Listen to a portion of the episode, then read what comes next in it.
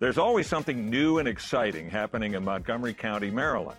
Join podcaster and business leader Kelly Leonard and me, Bob Levy, on another episode of Something to Talk About, where we speak with industry leaders making an impact in our county. Looking for a convenient place to get that big fitness energy? It's Planet Fitness.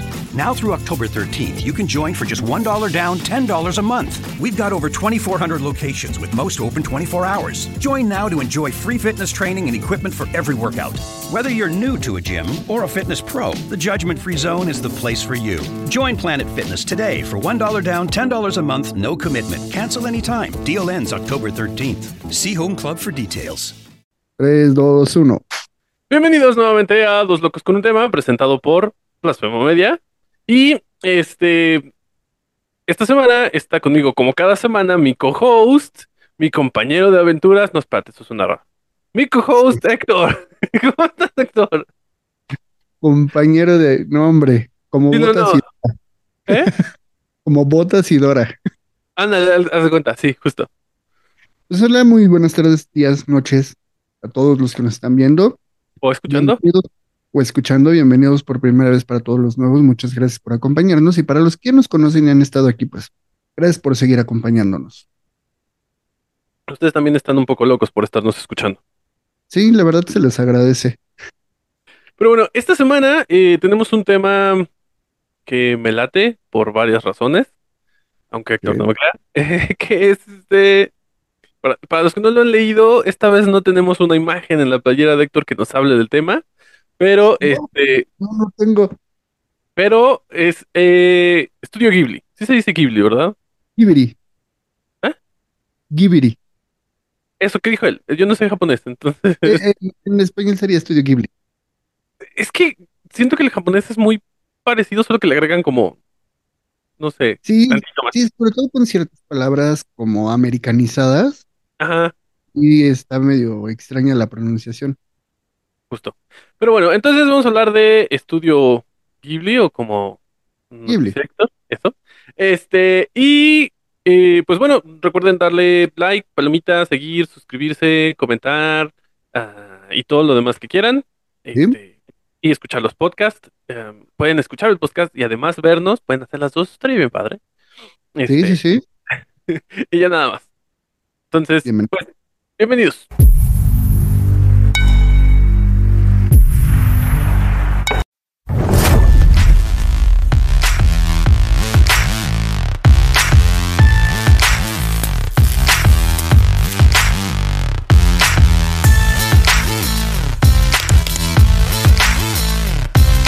Ok, este, pues bueno, eh, decíamos Estudio Ghibli. eh, a ver, desde el principio.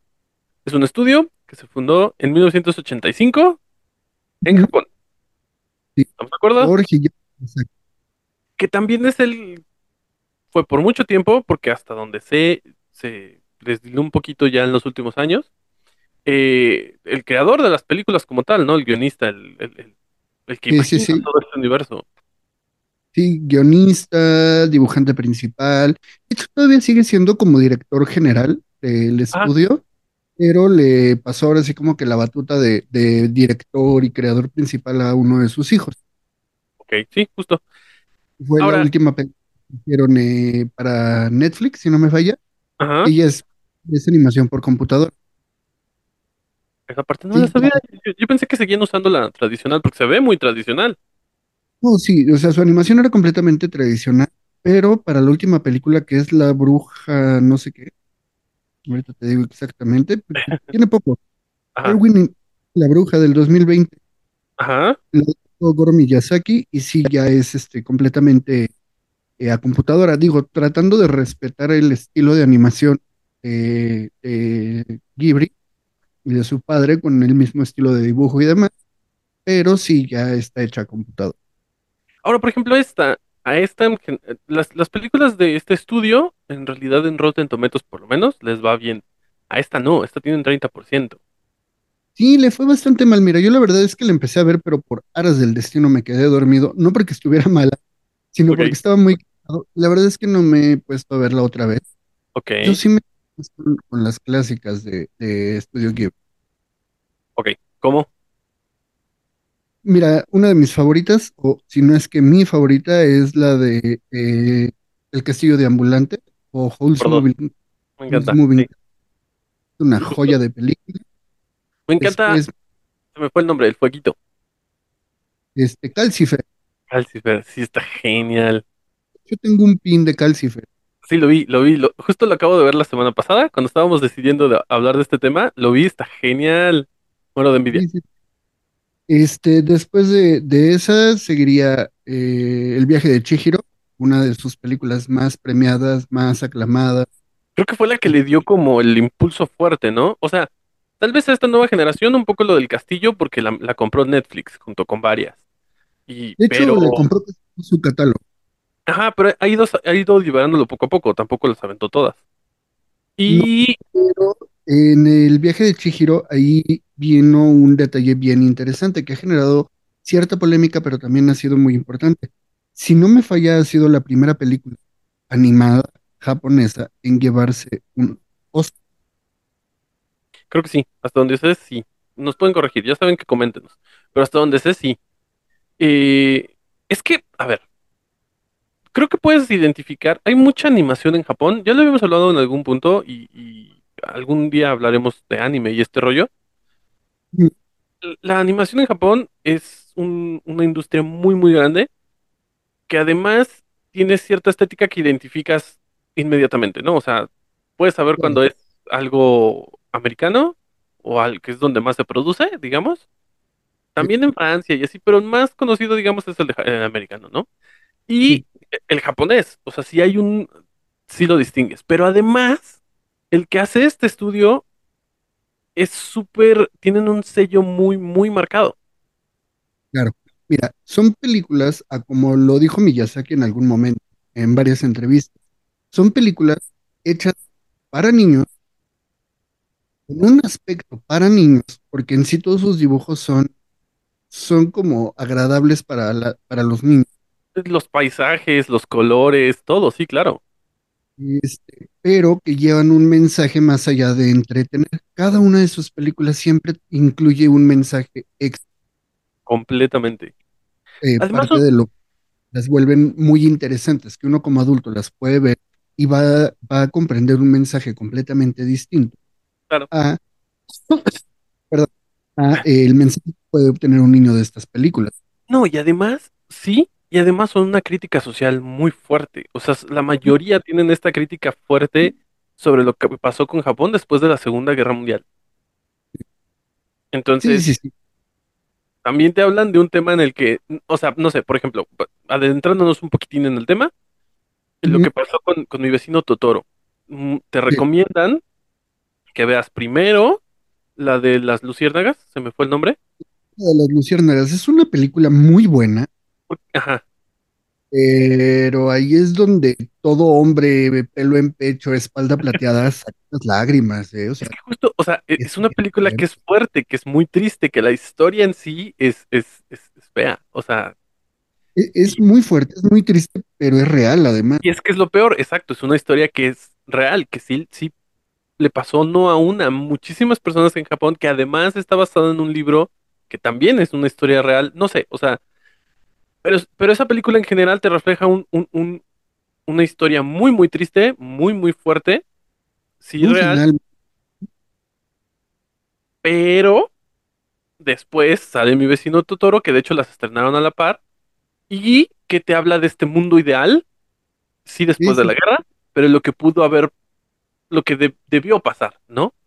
Entonces, aún eh, eh, ¿eh? las niñas, aún así en, en la película de mi vecino Totoro, las niñas pasan por unos momentos bien difíciles porque dejan de Claro, estar viviendo, se van a, a una mudanza, a una casa que no conocen, que está en el campo, no está la mamá porque está en el hospital, digo, claro, spoiler alert, no las han visto, pero aún así, nosotros como adultos la podemos ver y vemos todo este trasfondo de, de lo que están pasando las niñas, de que de cierta forma encuentran un refugio a todo lo que les está pasando con estos espíritus del bosque, sí, ¿vale? pero, Que, ajá, pero nosotros como adultos lo vemos y si es así de, oh, está sí, cañón, ¿no? sí, Pero porque un niño puede ver y le ve bonito y, y es agradable por, por Totoro y demás, y el gato Bus. Sí, de, de hecho, eh, es que a ver, ah, justo es lo que, lo que decía, eh, lo que, lo que te decían cuando hacías estas, o cuando veías estas películas, ¿no? Es de primero ve esta, que está muy triste, que está muy fuerte, y luego ve esta, que te da cierta esperanza. Lo que está padre de estas películas es justo eso, que sí tienen un mensaje fuerte tal vez como para adulto, y para niños no tanto, te, te dejan una enseñanza además, ¿no? O sea, tienen mucha... No, a, a ver, algo que me gusta es que te reflejan muchísimo la cultura japonesa. O sea, Sí. de repente ves a las, a, las niñas eh, o a, las familias, no sé, a los personajes, digamos, haciendo cosas que es muy común hacer allá, que tal vez para nosotros pueden resultar un tanto raras, pero están muy bien reflejado la cultura que tienen. Además, están visualmente son muy, muy buenas, pero además te están dando como un mensaje adicional de, tienen como un, una, una, un mensaje adentro, ¿no? Digamos. Sí, sí, Y, sí, digo, en, mi vecino Totoro viene a, hay, hay que cuidar la naturaleza para que estos espíritus sigan vivos. y Si te a, O sea, si vamos también la naturaleza es buena contigo cuando tú eres buena con ella. Sí. El castillo de ambulante tiene dos mensajes principales. Desde mi punto de vista, claro. Sí. O sea, capaz si ya sé que dijo ni al caso, chavo, ¿Tú entendiste pero lo que hiciste? Exactamente, ¿no? Desde mi punto de vista, dos mensajes principales. El primero está en contra de la guerra, y ese queda Sí. clarísimo, Sí. con actúa. Sí. Y el segundo es a aceptar, eh, ¿cómo podríamos decirlo? Autoquererse, autoaceptarse como eres y crearte prejuicios propios, Sí. Sí, porque porque, para ajá, de Sophie, que por cierto está basada en un libro, es una novela inglesa, ¿eh? Es que, ajá, esto te iba a decir, ajá, Este, los cambios de Sophie son, o sea, sí la convierten, eh, se hace viejita, pero conforme va cambiando su estado de ánimo, puedes ver en la película cómo se hace joven, cómo se hace viejita. es que, a ver, realmente ella no es que se convierta en viejita, por lo menos lo que yo entendí, ¿eh? Igual, es lo que yo entendí. Yo lo que entendí es que ella se ve a sí misma así, porque e- es como ella se percibe, porque él siempre la vio joven, siempre la vio bien, pero ella no, porque ella no se percibía de esta manera, hasta que aprendió a tenerse amor propio, digamos. Ajá, pero Entonces, bueno, sí y no, ¿por qué? Porque Mark, el ayudante Hoyle, sí la ve como viejita, y toda la gente sí la ve como viejita. porque es como ella se percibe. Exacto, pero Hoyle sí la puede ver, pero también sabe que tiene un hechizo. Entonces, digo, pero por ahí se- esos son los dos mensajes. Sí, muy bueno. Y además están súper de moda, por lo menos lo del tema de aceptarte como eres, es un tema más nuevo, digamos. pero esta película salió eh, que en el 99, Fíjate que aquí tengo mi acordeón. Eh, a ver, ¿quién 2001. empieza primero? Me ganaste, sí, 2001. No, este es el viaje de Chihiro, espera. Eh, Sí, por eso 2004. el 2001 salió. Ah, yo estaba hablando del castillo ambulante. ¿Y por qué? Sí, olvídalo. No estábamos hablando del castillo, ya me perdiste. No, sí, yo, yo estoy mal. Es que Sí, se de- parece a la bruja, déjame decirte si tienen cierto parecido, ¿eh? eh, pues es que sí, sí tienen ahí ciertos parecidos. Pero haz de cuenta, el viaje de Chihiro, que fue una de las películas mejores que puede, que respecto a la crítica, ganó el Oscar. Este, la música es una joya. Ese es otro tema, la música de las películas es otro tema, es buenísima la música. Este, te digo, en el, en el viaje de Chihiro, a mí me encanta. Desde la animación, eh, tengo ahí un problema con ciertos detalles de la cultura oriental, específicamente la japonesa. No un problema malo, sino un problema de que me, me gustan mucho, sobre todo los periodos Edo, bueno, o los shogunatos, antes de la llegada de los occidentales. Es que no, de hecho, no dejaban que se acercaran los, los, la cultura occidental, o sea, justo eso también es otra de las críticas frecuentes, el cuando deja- abrieron las puertas al mundo y dejaron que la gente pudiera conocerlos, no les gustó mucho que digamos, ¿eh? No, y de hecho fue un conflicto muy, muy grande, porque, bueno, durante el- este último shogunato se abre la entrada a los americanos específicamente y a los ingleses, pero se crea esta conciencia de que todo lo antiguo era malo por parte de- desde el emperador y todo lo, todo lo que traían los occidentales era bueno, al grado de que empiezan a eliminar a todos los samuráis, Justo. convierten Sí. en Ronin, Sí. o sea, hacen personas non gratas. Hay una película. El último Ronin está muy Ajá. buena, de verdad, eh, está muy bien hecha, pero sí, o sea, básicamente la película del último Ronin es un hecho real. Sí. Entonces, todo lo que puede reflejar estas antiguas tradiciones y cultura de Japón, pre-ingreso de culturas extranjeras, a mí me agrada mucho. Toda la parte de, de Chihiro cuando llega al mundo espiritual es completamente antiguo. Sí. Los onsen, o sea, o el baño de vapor y demás, cómo los trabajan, es completamente antiguo. Entonces, por ahí, la verdad, Digo, los baños de vapor siguen utilizándose mucho actualmente. no, de hecho sí, y existe un onsen que es el más viejo del mundo y tiene como 500 años, que no ha Sí, porque cerrado. Esto, es súper normal. ¿Eh? No, que eh, este onsen que tiene como 500 años que no ha cerrado, o sea, obviamente, por gusto, ¿no? Porque ahora, por lo de COVID y demás, muchos lugares han tenido que, Sí. que- que cerrar, pero bueno, este, en ese onsen que está, creo que en Tokio, no me Ujú. acuerdo bien, en ese basaron todo el diseño de la casa de baños de Yubaba. De la película, Es- ok.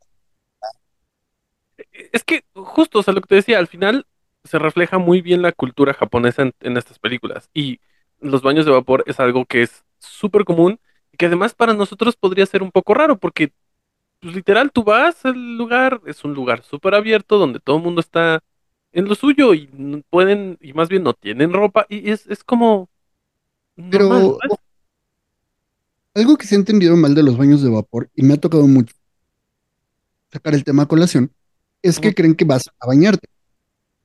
Y no, es como ir a una alberca, es como ir a las aguas termales.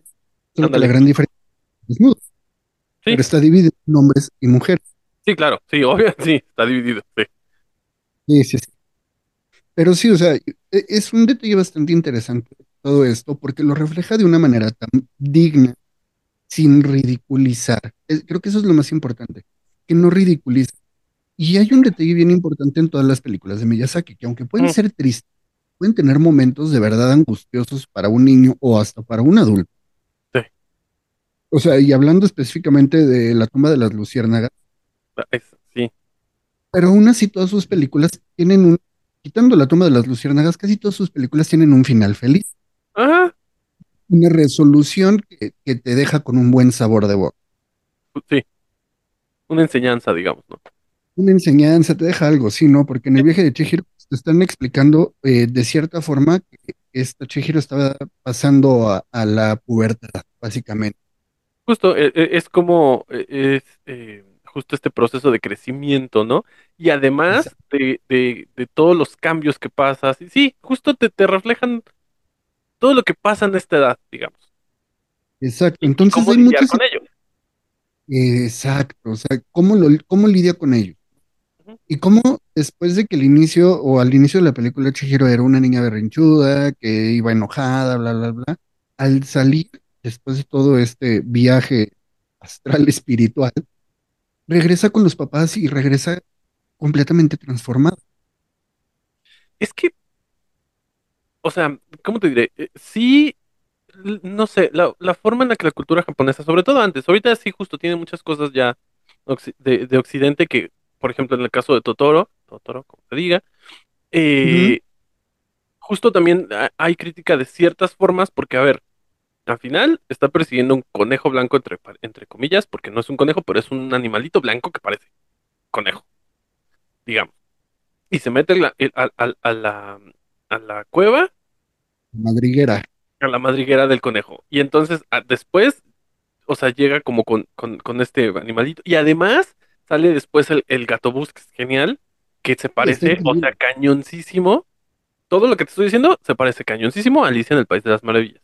Y sí, está basada de alguna manera en esto, pero también más como crítica de lo que estaba pasando en el mundo en esos momentos de, de Japón, en esos momentos sí, de la, sí. de la película. Este, y justo es, es, es una forma en la que responden a esta apertura que hubo hacia, hacia los americanos, más que nada. Te digo, otra película que a mí me encanta mucho de, de Estudio Ghibli es Ponyo. De hecho, creo que fue de las primeras que Ujú, Ponyo, depende cómo lo veas, que es como de, la sirenita, pero en niños. Pero también todo el mensaje que trae detrás está súper chido, porque es un humano que decidió retirarse al mar porque estuvo cansado de tener que estar cuidando el mar, limpiarlo y demás. Esto es para los que no saben de qué se trata. Ajá. Ok, sí. Y, y básicamente todo el mensaje de la película es hay que cuidar el mar, hay que cuidar la naturaleza, porque si se muere nos va a llevar la... Y básicamente siempre es el mismo mensaje, un mensaje, de, estamos a tiempo de mejorar las cosas. Oye, eh, hay que cuidarlo, no apuñalarlo con todo un ejército. Ándale, ¿por qué? Percy Jackson, estábamos platicando sobre cuando un ejército fue a pelear contra el mar. Ah, bueno, bueno, no, pero esos no, pero esos fueron los... Ya sé, me Este, acordé, o sea, es de cuiden el mar, no vayan, no vayan con un ejército y e, intenten asesinarlos. Sí, no película, ¿no? sí. Perdió, que es lo peor, ¿no? Pues, ¿Por qué? Pero sí, justo. Este, Pero todos estos mensajes que además no pegan con la forma de ser y de pensar de Miyazaki. ¿por?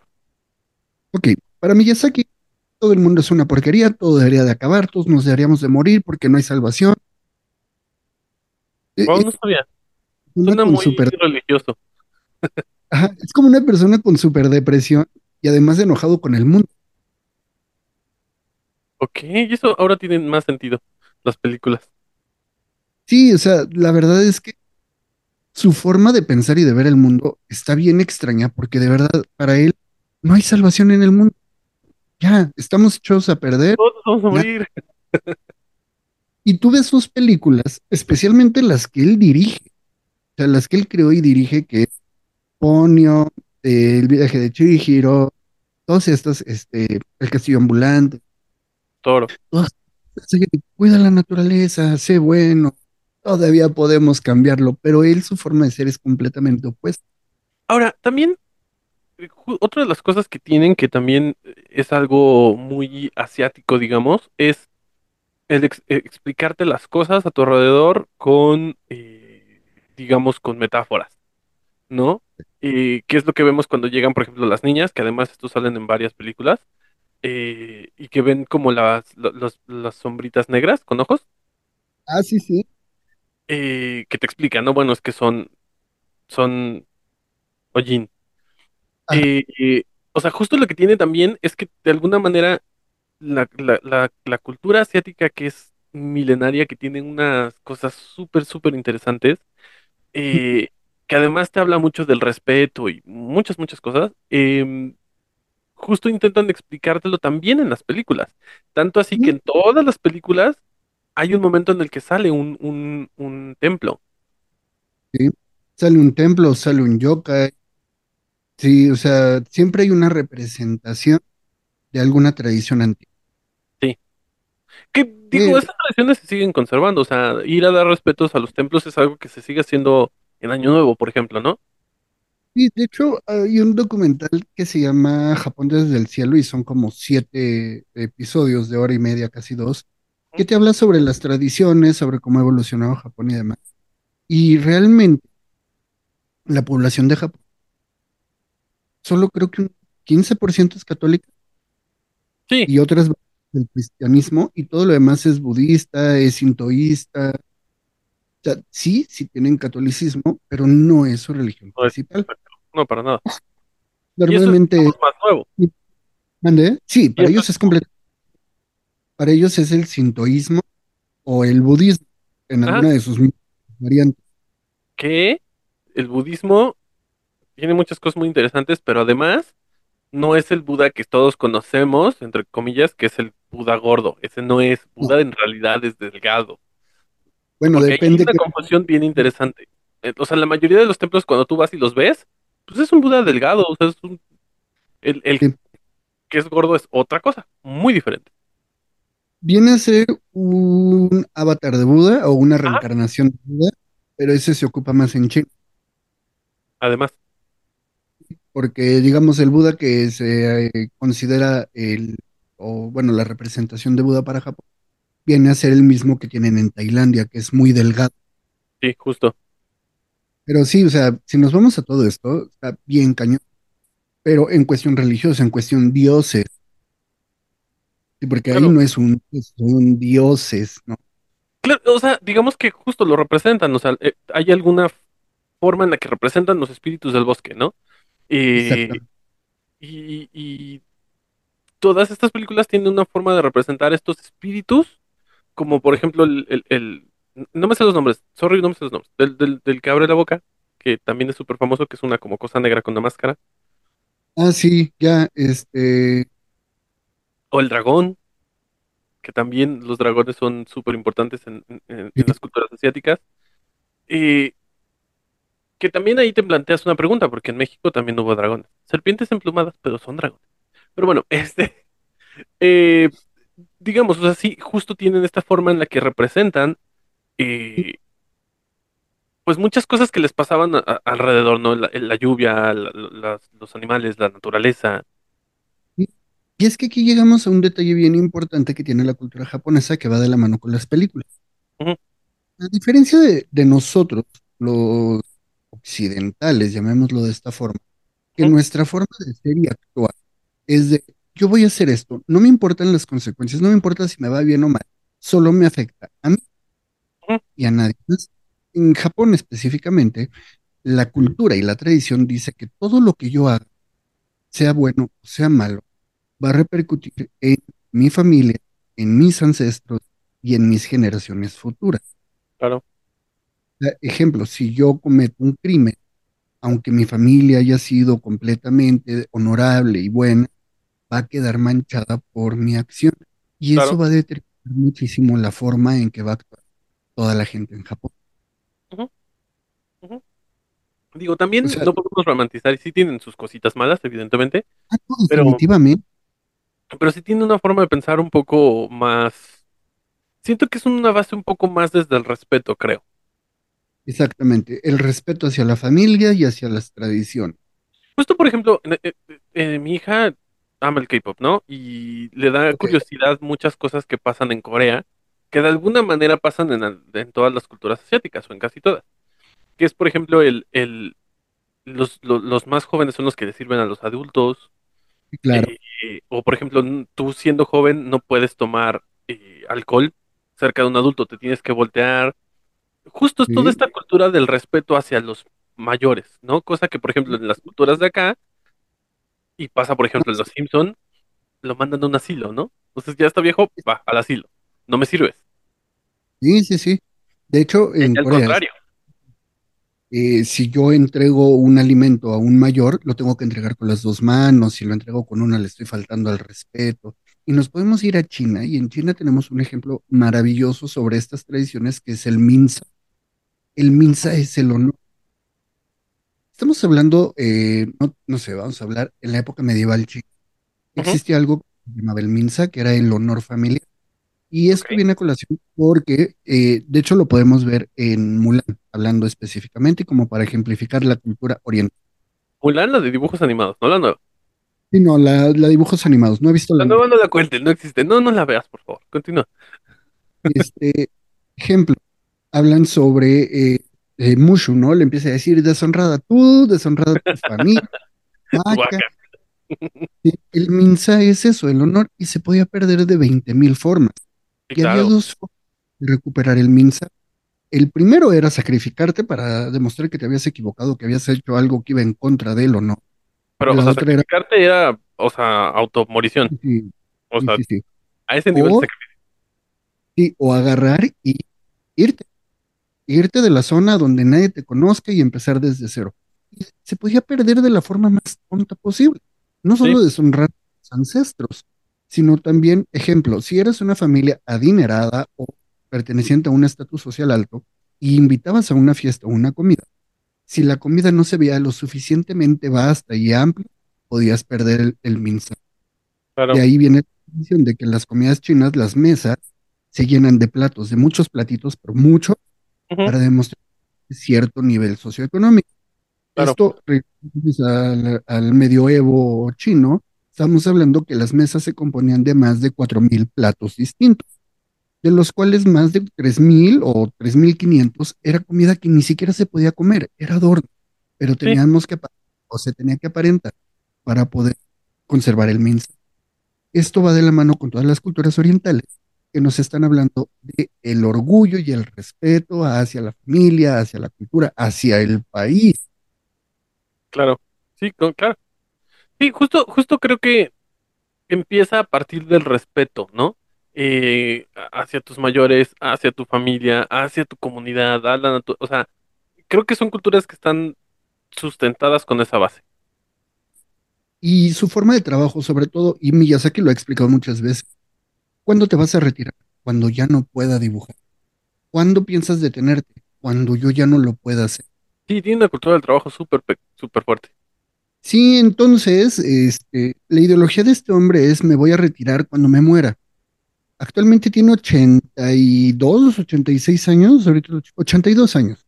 Y es que además está bien visto allá trabajar hasta el cansancio. Sí, y, y es que tienen una ideología bien interesante en cuanto al trabajo, ¿va? Sí, Aparte de que ellos sí consideran que cualquier trabajo dignifica.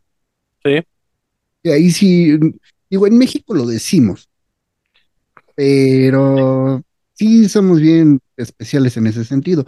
Pero para ellos cualquier trabajo dignifica completamente, pero además tienen esta filosofía que siempre pongo en comparación con la filosofía del trabajador mexicano, hablando Ajá, específicamente de México. Eh, vamos a poner el primer ejemplo, que es si existe alguien que no sabe hacer un trabajo, ¿qué haces? El mexicano va a decir, si nadie lo sabe hacer, no lo voy a hacer yo. Consigan a alguien que lo sepa hacer. En claro, Japón, vas, ¿qué- ¿cuál es la filosofía? Es, voy a aprender a hacer este trabajo y me voy a convertir en el mejor de este trabajo. El segundo caso es, existe alguien muy bueno en el trabajo que tú sabes hacer. ¿Qué hace el mexicano? El mexicano se va a dedicar a tirar tierra, a, a hacerlo menos, a demostrar que es un tonto, que no sabe. ¿Para qué? Para llegar a ese mismo puesto, pero por medio de artimañas o por medio de, de formas no correctas. Claro. yo sé que es mal que hable mal de mi cultura, pero lo, es la verdad, así Pero es somos. que así es, claro. Pero en Japón, si existe alguien más bueno que yo en el mismo trabajo que hago, ¿cuál es la ideología del japonés? Me voy a acercar a él, voy a aprenderle a él, quiero convertirme en alguien mejor que él por medio de trabajo. Bueno, justo ahorita está súper de moda, nada más que esa creo que es coreana, creo. Una película de una chef. eh, creo que está en Netflix.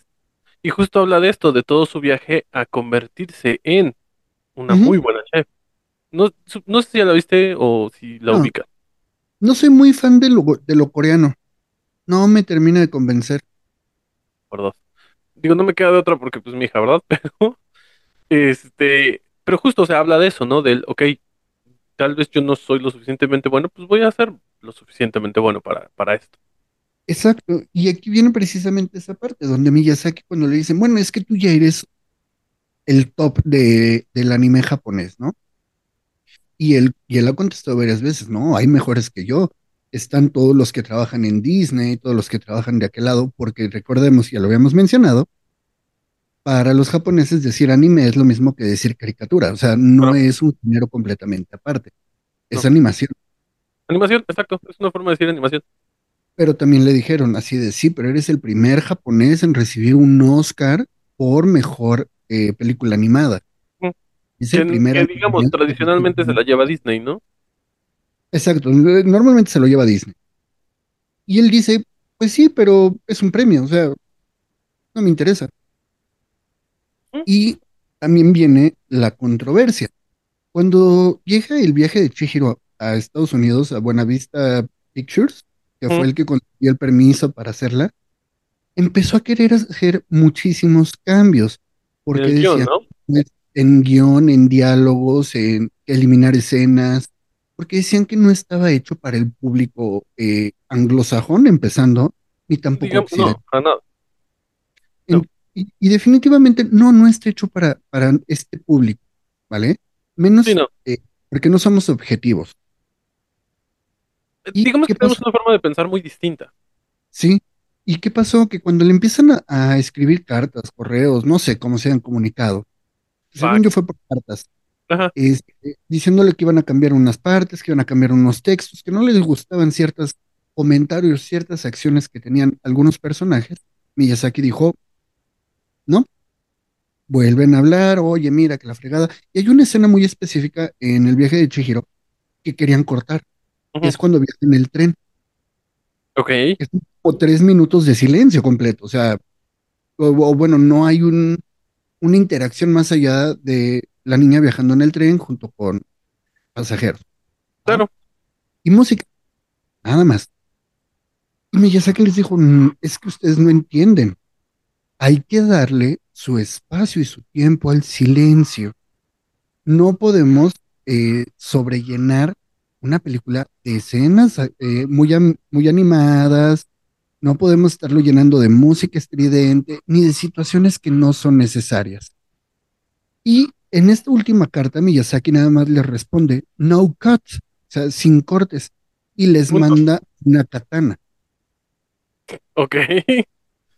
Es que dando, dando a entender que no lo cortes o te mato. O sea, básicamente ese es el mensaje de enviar una katana. Pero es que ju- justo es, No, no lo las- cortes, me vas a matar. Corrijo, Ajá. porque le estás entregando a la persona toda la habilidad para matarte. ajá, es que justo es, e- e- es, es parte también de la cultura. El, digamos, una película en Disney, una película en general en Hollywood, estamos acostumbrados a ver estas Judy was boring. Hello. Then Judy discovered ChumbaCasino.com. It's my little escape. Now Judy's the life of the party. Oh, baby, Mama's bringing home the bacon. Whoa, take it easy, Judy. The Chumba life is for everybody. So go to ChumbaCasino.com and play over 100 casino style games. Join today and play for free for your chance to redeem some serious prizes. ChumbaCasino.com. No purchase necessary. Void where prohibited by law. 18 plus terms and conditions apply. See website for details. Lucky Land Casino asking people what's the weirdest place you've gotten lucky? Lucky? In line at the deli, I guess? Aha, in my dentist's office. More than once, actually. Do I have to say? Yes, you do. In the car before my kids' PTA meeting. Really? Yes. Excuse me, what's the weirdest place you've gotten lucky? I never win and tell. Well, there you have it. You can get lucky anywhere playing at LuckyLandSlots.com. Play for free right now. Are you feeling lucky? No purchase necessary. Void where prohibited by law. 18 plus. Terms and conditions apply. See website for details. películas llenas de cosas, súper llenas de cosas, en las que pasan mil cosas a la vez, muchas imágenes, muchos colores, mucho ruido, muchas cosas. Y de repente llega una película japonesa en donde para ellos también el silencio es importante sí. y el saber apreciarlo y el saber vivirlo.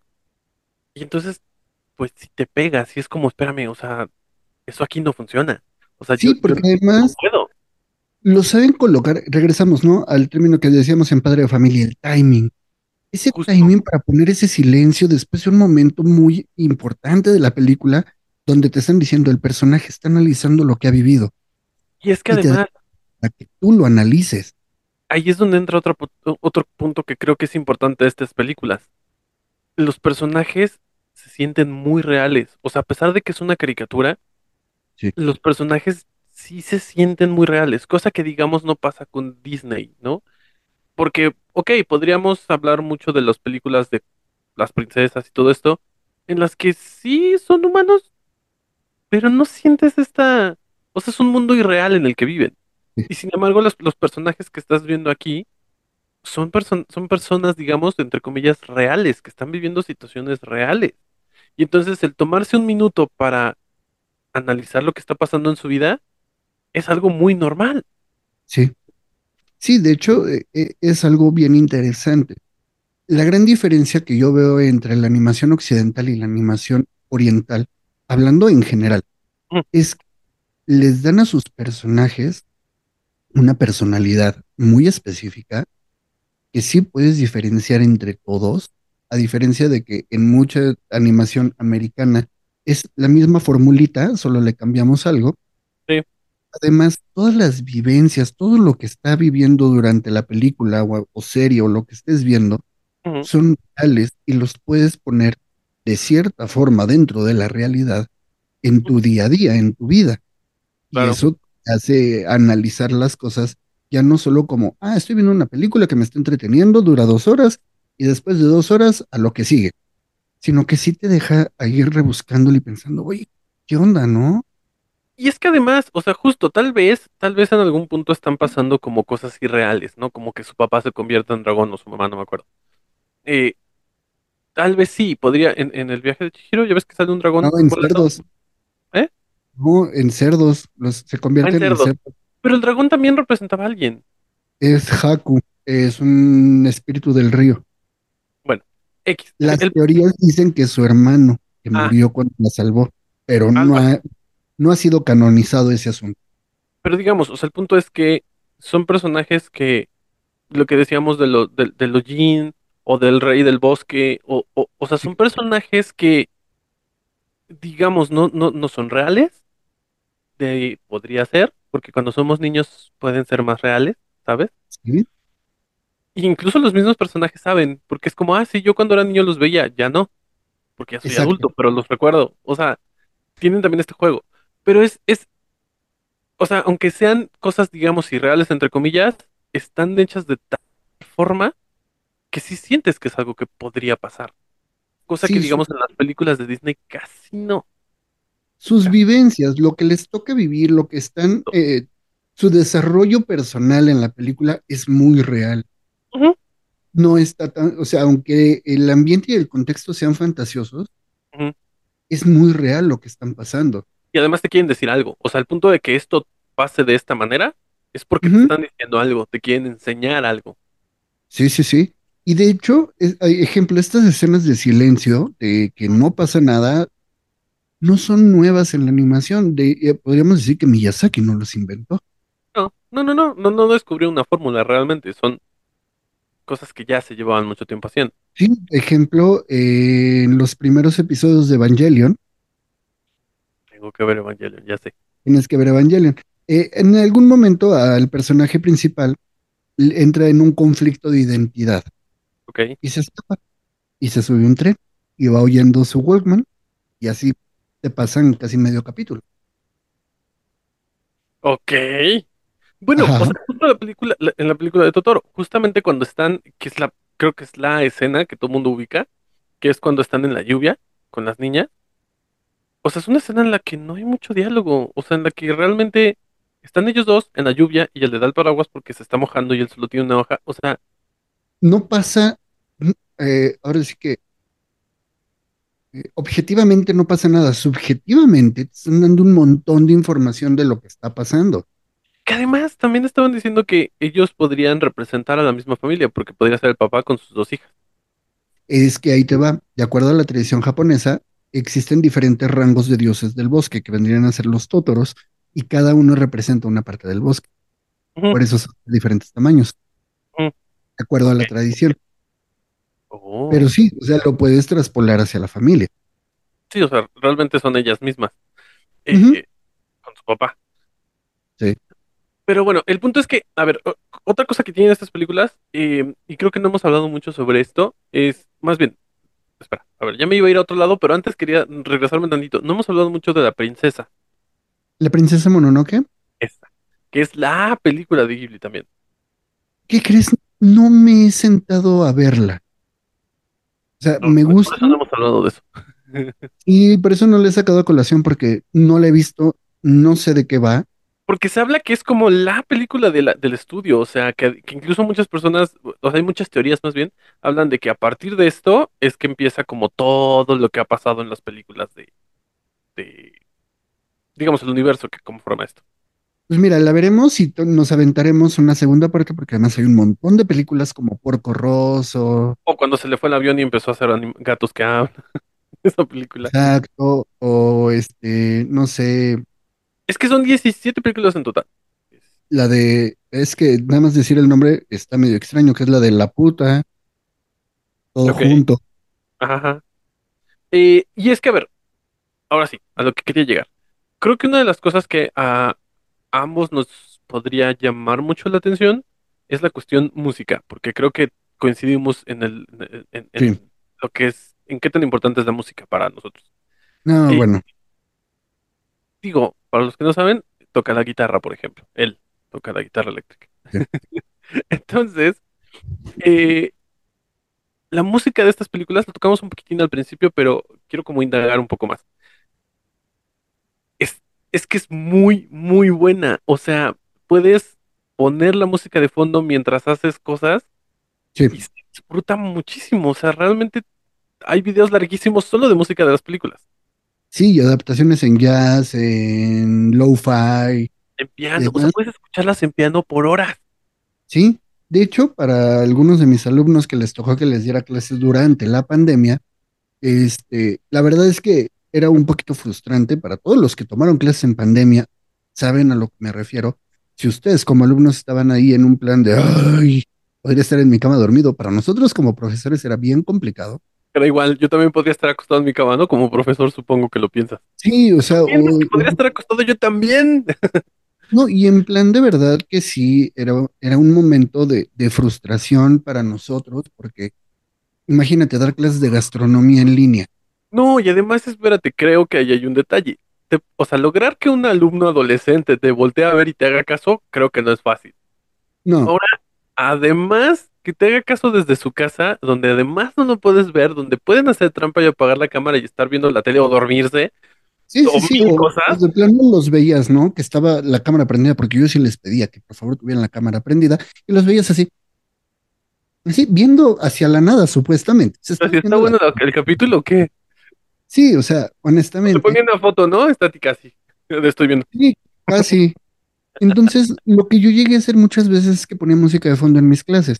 Aquí no lo puedo hacer porque copyright, pero normalmente, sí, normalmente ponía un mix de, de jazz, de, de low, de lo-fi y demás, de Estudio Ghibli, porque es una música tan bien, bien hecha que ni siquiera te estorba. No. Es que creo que la música te cuenta la misma o sea, te cuenta una historia, Sí. no esa historia, te cuenta una historia. Y Sí. yo, por ejemplo, creo que uno de los grandes compositores, y estoy, justo estoy haciendo tiempo a mí mismo porque se me fue el nombre, pero el que hace la Yoji música, Saishi, no, eh, no, no, de otra cosa, estoy, me voy a desviar un poquito para ah, darte una idea de lo que quiero decir. Eh, el que hace la música de Jack, por ejemplo, casi todas las películas que hace con Tim Burton, el que hace esa música, eh, justo lo que tiene es que la música te cuenta una historia. Sí. No necesariamente tienes que ver la película porque la música te lleva, te envuelve y te cuenta una historia. Creo que pasa mucho con estas películas también. Sí, Es muy- completamente. Ajá, o sea, como es es es súper digerible, la puedes escuchar por horas, pero además tiene una historia la, solo la música. Sí, y, y llegan momentos o puedes tocar la misma pieza con diferentes cambios, ¿no? Este, la cambia de modo dórico a modo, a modo tónico. Y cambió dos notas y le cambió todo el sentido a la canción y te Claro. genera tensiones, te genera resoluciones que van ad hoc con la película. Y es que, por ejemplo, a ver, yo, yo creo que una de mis favoritas, si no es que mi favorita, es el piano, sí es piano, sí, del Castillo Ambulante. La del inicio, la de Merry Go Round, que es el, que es como un vals. Creo que sí. La verdad no me acuerdo, también hace un rato que no me pongo a escucharla, pero creo que sí. Me gusta mucho. Hay una versión libre de, Y creo que esta, esta, o sea, esta canción en específico la puedes escuchar para relajarte, para dormir, a ver, para disfrutarla en general, ¿sabes? Ajá. Para los que no nos ven, la está poniendo. Ajá, justo, esa. Además hay unas cajitas de música que son geniales que tienen ese- esa, esa canción. Esa canción es la canción, según yo, ¿eh? La verdad es que a mí me encanta esa en específico. el tema principal de la película. Ajá, justo. Además es el tema principal, pero además se va repitiendo a lo largo de la película en diferentes formatos. En diferentes intenciones. Y claro, Sí, sí, sí. y que de hecho, si la quieren buscar en algún momento, su nombre completo es... Ya la perdí.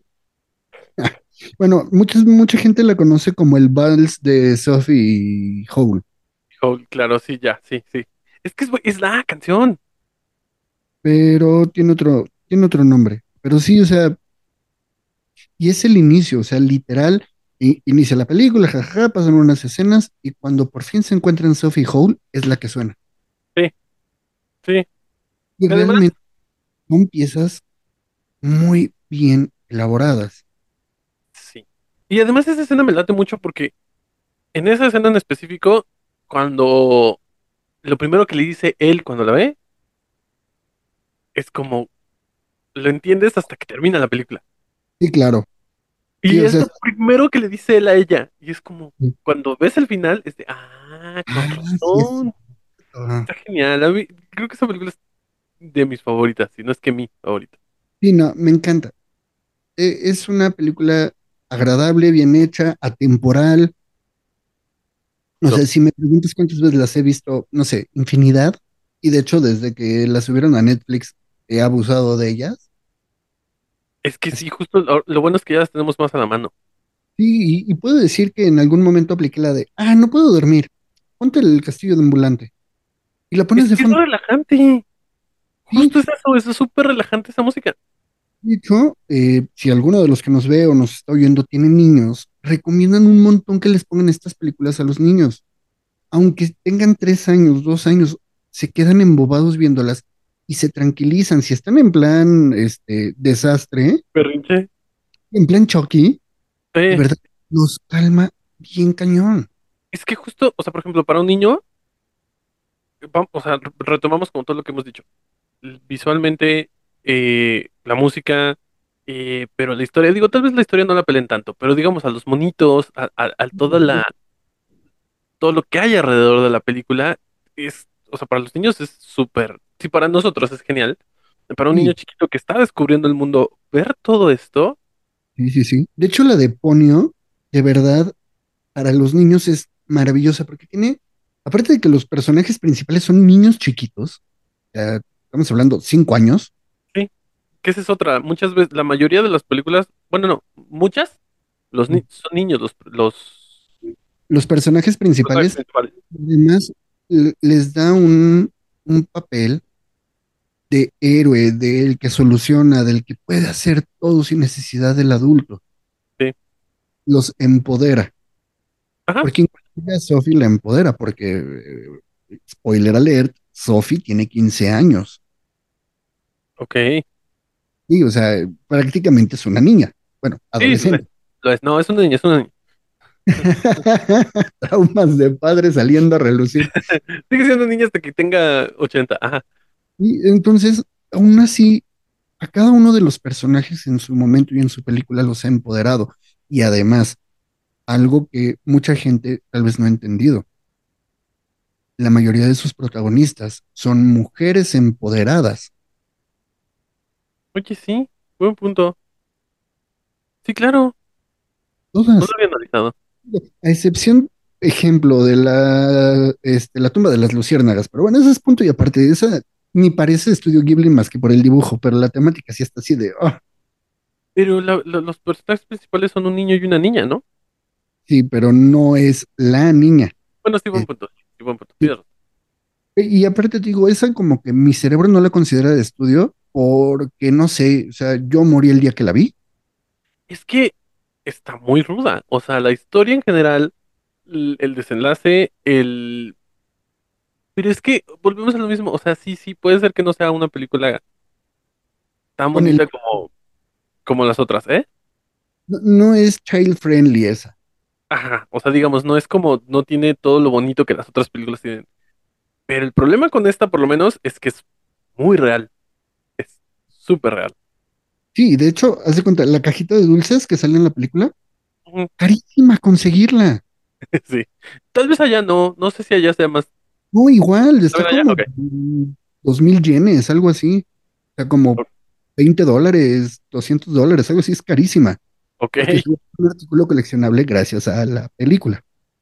Es que también, o sea, a ver, e- este estudio en, en Japón, no sé, a- a- dime si me fui mucho, pero creo que es como un equivalente a lo que podría ser Disney. Incluso tienen parques de diversión, bueno, tienen un parque de diversiones No, ojo, parque o un, tem- un temático, temático. Y porque no tienen atracciones así de juegos y No, demás, pero no, no, pero sí es Sí, un parque temático. parque temático. Y de hecho, eh, si tú te metes a... Lamentablemente ya lo quitaron, pero durante la pandemia, en, en lo fuerte de la pandemia, porque la OMS ya dijo que ya se acabó, la emergencia sanitaria, este, podías entrar a la página de Estudio Ghibli y hacer un recorrido virtual de su, este, ¿Es por qué? Su parque temático. Cool. No estaba tan chido. Ah, ¿no? Era como ir por Google Earth. Ah, Sí, tampoco- bueno, es como ir por Google Maps. sí, o la aplicación que tenías para el Louvre en el Ajá. 3DS, Sí, sí, sí. eh, tampoco era la gran cosa. Es un Google Maps. Exacto, pero lo podías ver. Pero inclusive me acuerdo mucho que cuando empezamos con todo lo de, de Zoom, de, de las clases en línea y demás, Estudio Ghibli regaló fondos para que los pusieras de fondo. Judy was boring. Hello. Then Judy discovered ChumbaCasino.com. It's my little escape. Now Judy's the life of the party. Oh, baby, Mama's bringing home the bacon. Whoa, take it easy, Judy. The Chumba life is for everybody. So go to ChumbaCasino.com and play over 100 casino style games. Join today and play for free for your chance to redeem some serious prizes. ChumbaCasino.com.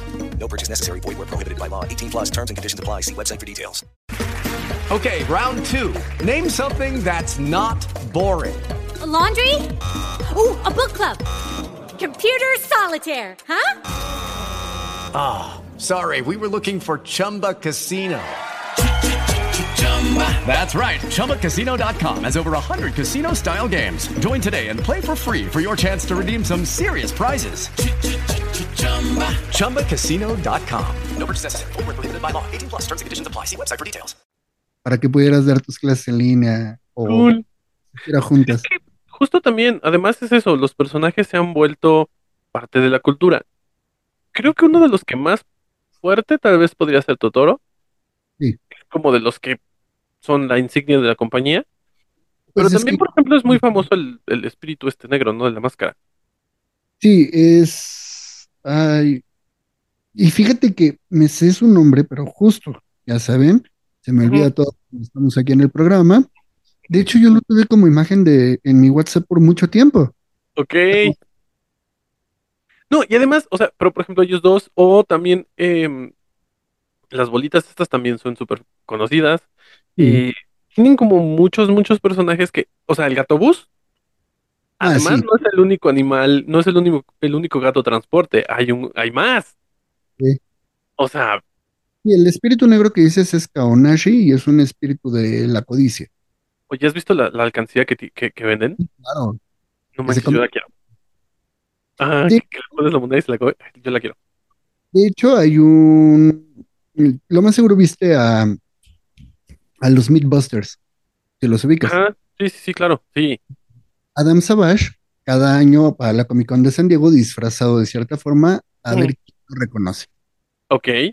Bueno, en alguna Comic Con, lo que hizo, bueno, lleva dos Comic Cons donde toca el estudio Ghibli. En una fue disfrazado de Kawanashi, el espíritu negro, eh, con la máscara y demás. Entonces Ah. se acercó a tomarse fotos y sacaba una manita y les daba monedas de, chocolate. Mucha gente las recibía y se iba. Ajá.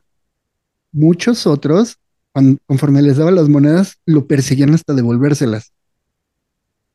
Ok. Y, y lo más chistoso es que mucha gente decía, es que ¿por qué se las, se las están devolviendo? Y era, es que tienes que ver la película para entender por qué él da oro y por qué no lo debes de recibir. ¿Es el espíritu de la qué? Codicia. Perfecto, ya con eso les dimos todo.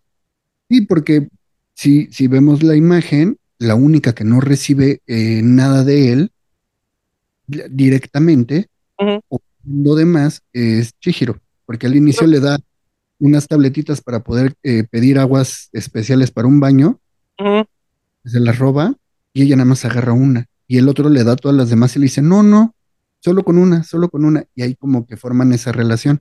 Pero a ver, a ver, nada más para los que no las han visto o para los que no lo ubican, ¿por qué se las tiene que regresar? Eh, en sí nunca se las tienen, no se las tienen que regresar. Lo que pasa es que una vez que les reciben todo, eh, reciben estos, este oro y demás, y empiezan a recibir más, él se los traga.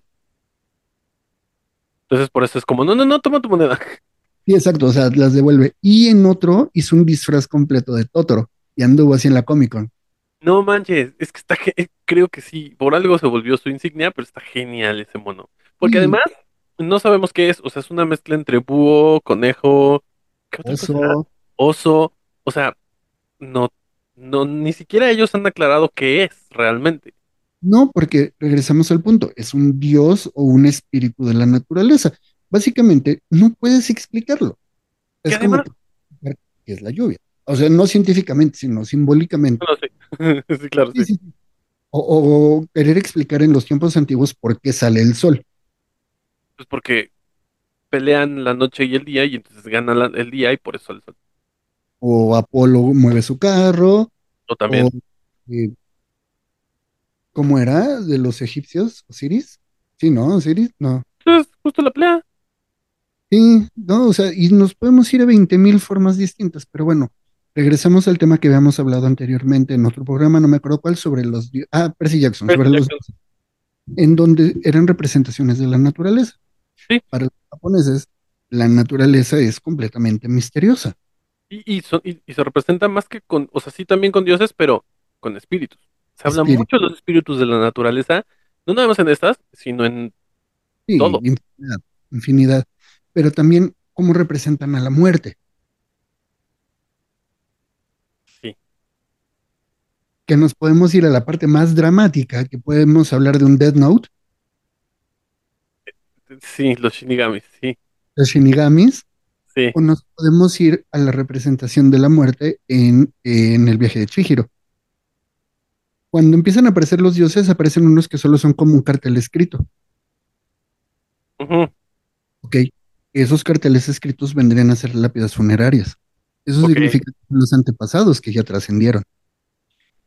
Y es que esa es otra, o sea, realmente están muy pegados, lo que decíamos hace un, un ratito, están muy apegados también a sus antepasados. O sea, hay- existe este respeto muy fuerte sobre los antepasados. Sí, completamente. O sea, nosotros los mexicanos decimos que somos los mejores porque nosotros eh, nos reímos de la muerte y convivimos con ella y el 2 La de festejamos. de muertos y la festejamos. Si la vemos como, eso es algo que si nos caracteriza, la vemos como una parte del viaje, no el final. Sí. Pero para ellos es, sí, existe algo más allá de la muerte y hay que seguirlo respetando y honrando. De hecho, en el, en el, o sea, por ejemplo, es que a ver, también ahí entraremos un poco a temas más religiosos, pero en el libro tibetano de los muertos hablan de eh, todo lo que hay que recorrer para renacer. Y te explican justo todo lo que tienes que hacer, las pruebas que tienes que pasar, y es muy parecido a lo que vemos en, porque digo, de ahí vienen, o sea, digamos, todos se alimentan de lo mismo, pero es muy parecido a lo que vemos en muchas películas, en muchos animes, en sí, claro, o sea, es- ok, sí, ya te moriste, pero no nada más es eso, es, hay todo un camino más allá y que al final puede, puede terminar en, en que renazcas. Sí, sí, sí, sí, pero también depende cómo fuiste en vida. O sea, no es como que ya me morí, venga, voy a regresar. Vámonos, Sí, recio. Hay muchas variantes, sí, claro. Nos vamos a la cultura egipcia. La muerte es un evento súper cañón, porque además van a pesar tu alma contra la pluma de la verdad. Sí, sí, tu corazón, sí. Bueno, para los, No, bueno, o sea, te- técnicamente era el corazón, pero sí, sí, sí, justo es lo mismo, es lo mismo. Ajá. para los egipcios el alma eh, estaba Sí, sí, para. Pero sí, o sea, básicamente, si nos vemos muchas culturas, todas tienen un lazo muy importante. O sea, culturas, mm, llamémoslas ¿no? Antiguas. Y milenarias antiguas tienen un lazo muy fuerte con la muerte. Las nuevas culturas es decir, de, "Meh, te moriste, ¿qué se le va a hacer? Estás esperando un juicio final, ¿no? Por ejemplo. Ajá, o el juicio final. Pero en muchas otras existe una prueba más allá de la vida en donde no te tienes que esperar a que acabe todo para ser juzgado, sino, a ver, papi, ya entrégame tus cuentas, ya colgaste los tenis, pásame tu listita y vamos a ver qué hiciste y qué no hiciste. Sí, y si no entendiste lo que tenías que ir a aprender, mira, te regreso a que lo aprendas. Sí, pero de la forma difícil. Sí, no, obvio, o sea, claro, evidentemente. Sí, Pero- como que no aprendiste aquí en Japón, si- siendo de una familia adinerada, híjole, te toca volver a pasar ese curso, pero en, Vas a llamar el Brian. en Latinoamérica te vas a llamar el Brian, ¿no? O sea, sí te lo van a poner de la forma más difícil, pero básicamente todo esto tiene que ver precisamente con la tradición, que es algo muy interesante. Aquí, lamentablemente, vamos a poner un ejemplo. Para México, tuvo que llegar Disney y decir, ah, vamos a hacer una película de Día de Muertos para que empezaran a hacer buenas películas. Digo, ya había salido el libro de la vida, que también está muy buena, aunque Ujú. no es producción mexicana tuvo mucha influencia mexicana, pero Sí. tuvo que venir Coco para que tomáramos en cuenta estas tradiciones y darles esa importancia. Ellos no se esperaron a que alguien hiciera una película mal hecha y mal explicada. Digo, Coco por lo menos está bien hecho y se apega a la tradición, Sí, sí, sí, justo, sí. pero no tuvieron que esperar a que llegara un estudio americano a echar a perder la cultura oriental. Digo, a la tradición. Es que, a ver, el- la, la tradición de Día de Muertos es. Para los que no nos están escuchando aquí, porque nos escuchan en otros países, me consta, los he visto. Este, en México, o sea, la tradición de Día de Muertos no nada más es. O sea, es diferente en cada estado, ¿sabes? La, la que salió en Coco creo que es más pegada a la tradición michoacana. Sí, completamente. Pero sí, justo está, o sea, sí está, sí se asesoraron bien. Tiene sus cosas, sí, definitivo. Di- Digo, reflejó realmente una Pero familia. refleja muy bien, sí. ¿eh? Ahí sí, ahí sí no tengo conflicto. Representó una familia mexicana a la perfección. Pero sí, eh, lo que ellos vinieron a hacer, o, o Estudio Ghibli ha hecho desde el 90 y algo que empezaron a sacar películas, si no me falla, No, empezaron en el 85. Lo que pasa es que tuvieron un, un break de muchos años. Sí, lo que ellos hicieron es voy a hacer mis películas con mi cultura, con mis ideas, con todo lo que representa Japón. Y lo voy a hacer bien hecho. Regresamos al punto, si voy a hacer algo, lo voy a hacer bien, no voy a hacer una porquería. Claro. Y eso sí ha caracterizado muchísimo a Estudio Ghibli. De hecho, ellos sí, eh, ¿cómo se podría decir? No hacen eh, animaciones para Hollywood. No, Y no por el estilo de animación ni por nada de esto, sino principalmente, o, o lo más importante, es que no sacan películas como, como si fueran sopes, ¿no? O sea, vámonos rápido. sí, o sea, no, no, no son películas que sean hechas como lo que le está pasando a Marvel, ¿no? Que empezaron bien, tomándose su tiempo y ahora quieren sacar uno por año y entonces están haciendo cosas que, eh, no necesariamente son buenas. Una o dos por año, ¿no? Ah, justo, hasta dos, sí, y aparte la serie, o sea, sí, claro.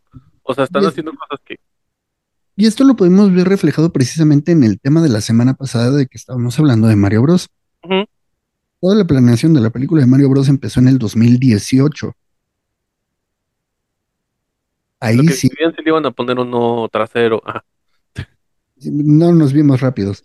Este, como con Sonic. Ajá, justo. Pero 2018, 19, 20, 21, 22, 23, cinco años en hacer la película.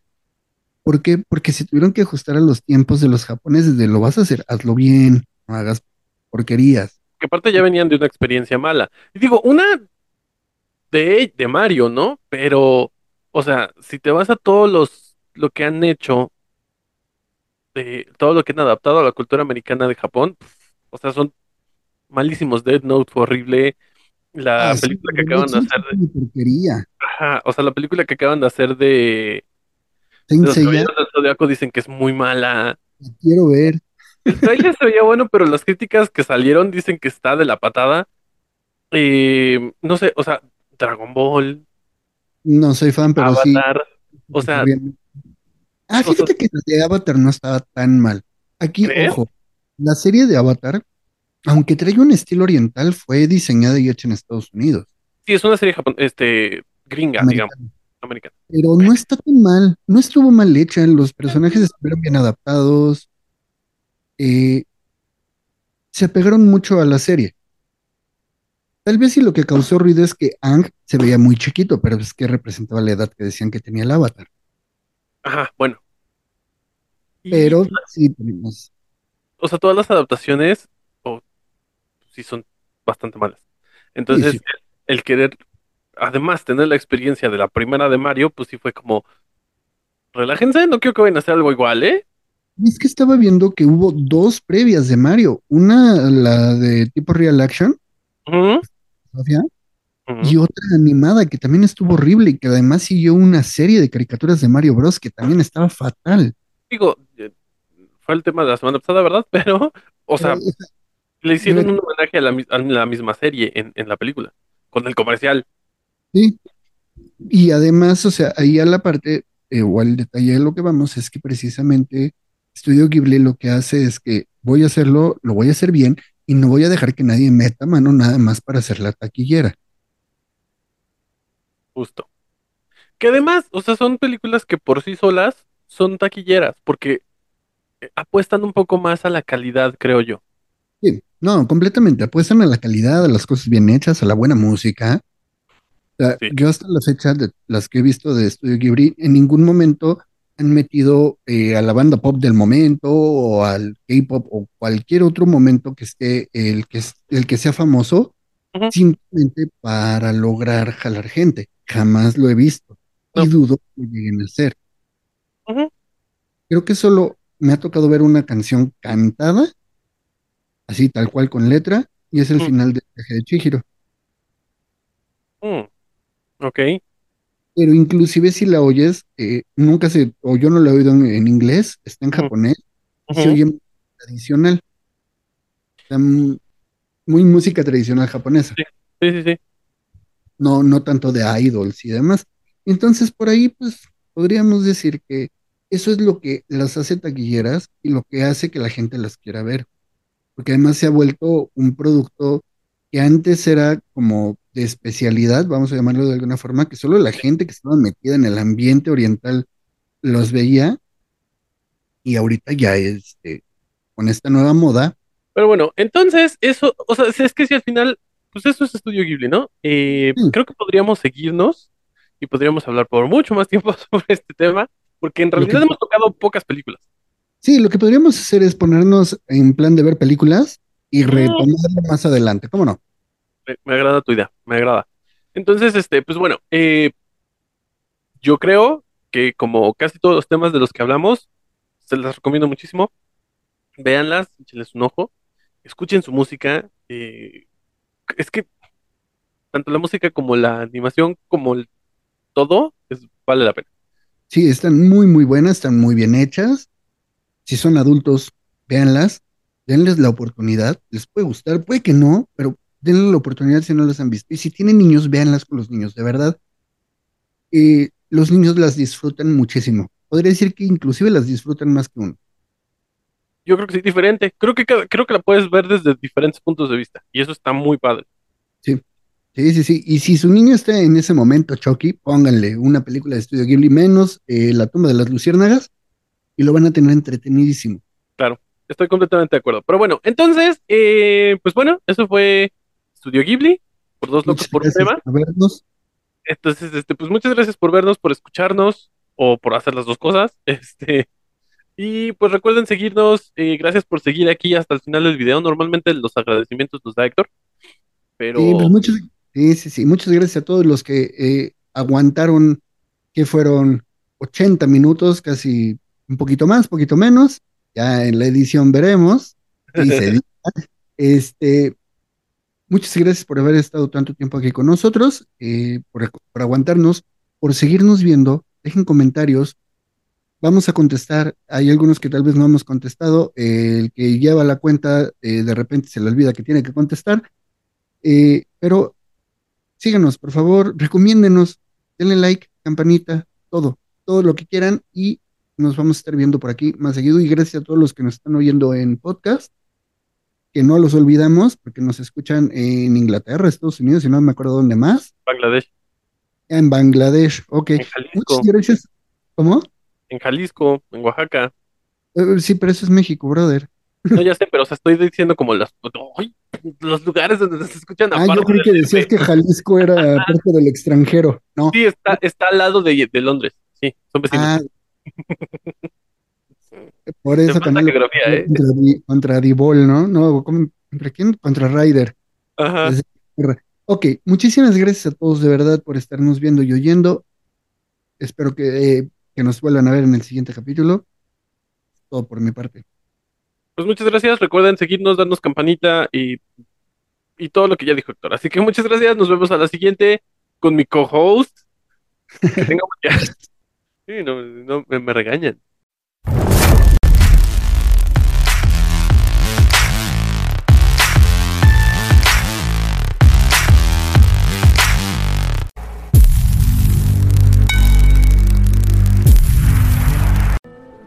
Estás atrapado en el tráfico, pero luego hay una recompensa para ti. una modelo, la marca de los luchadores. Mantienes la calma a pesar de las bocinas, las largas filas y los gritos. ¡Muévete! Así que al llegar a casa, sírvete esta dorada y refrescante lager. Porque tú sabes que tu paciencia vale oro. Tú eres un luchador y esta es tu recompensa.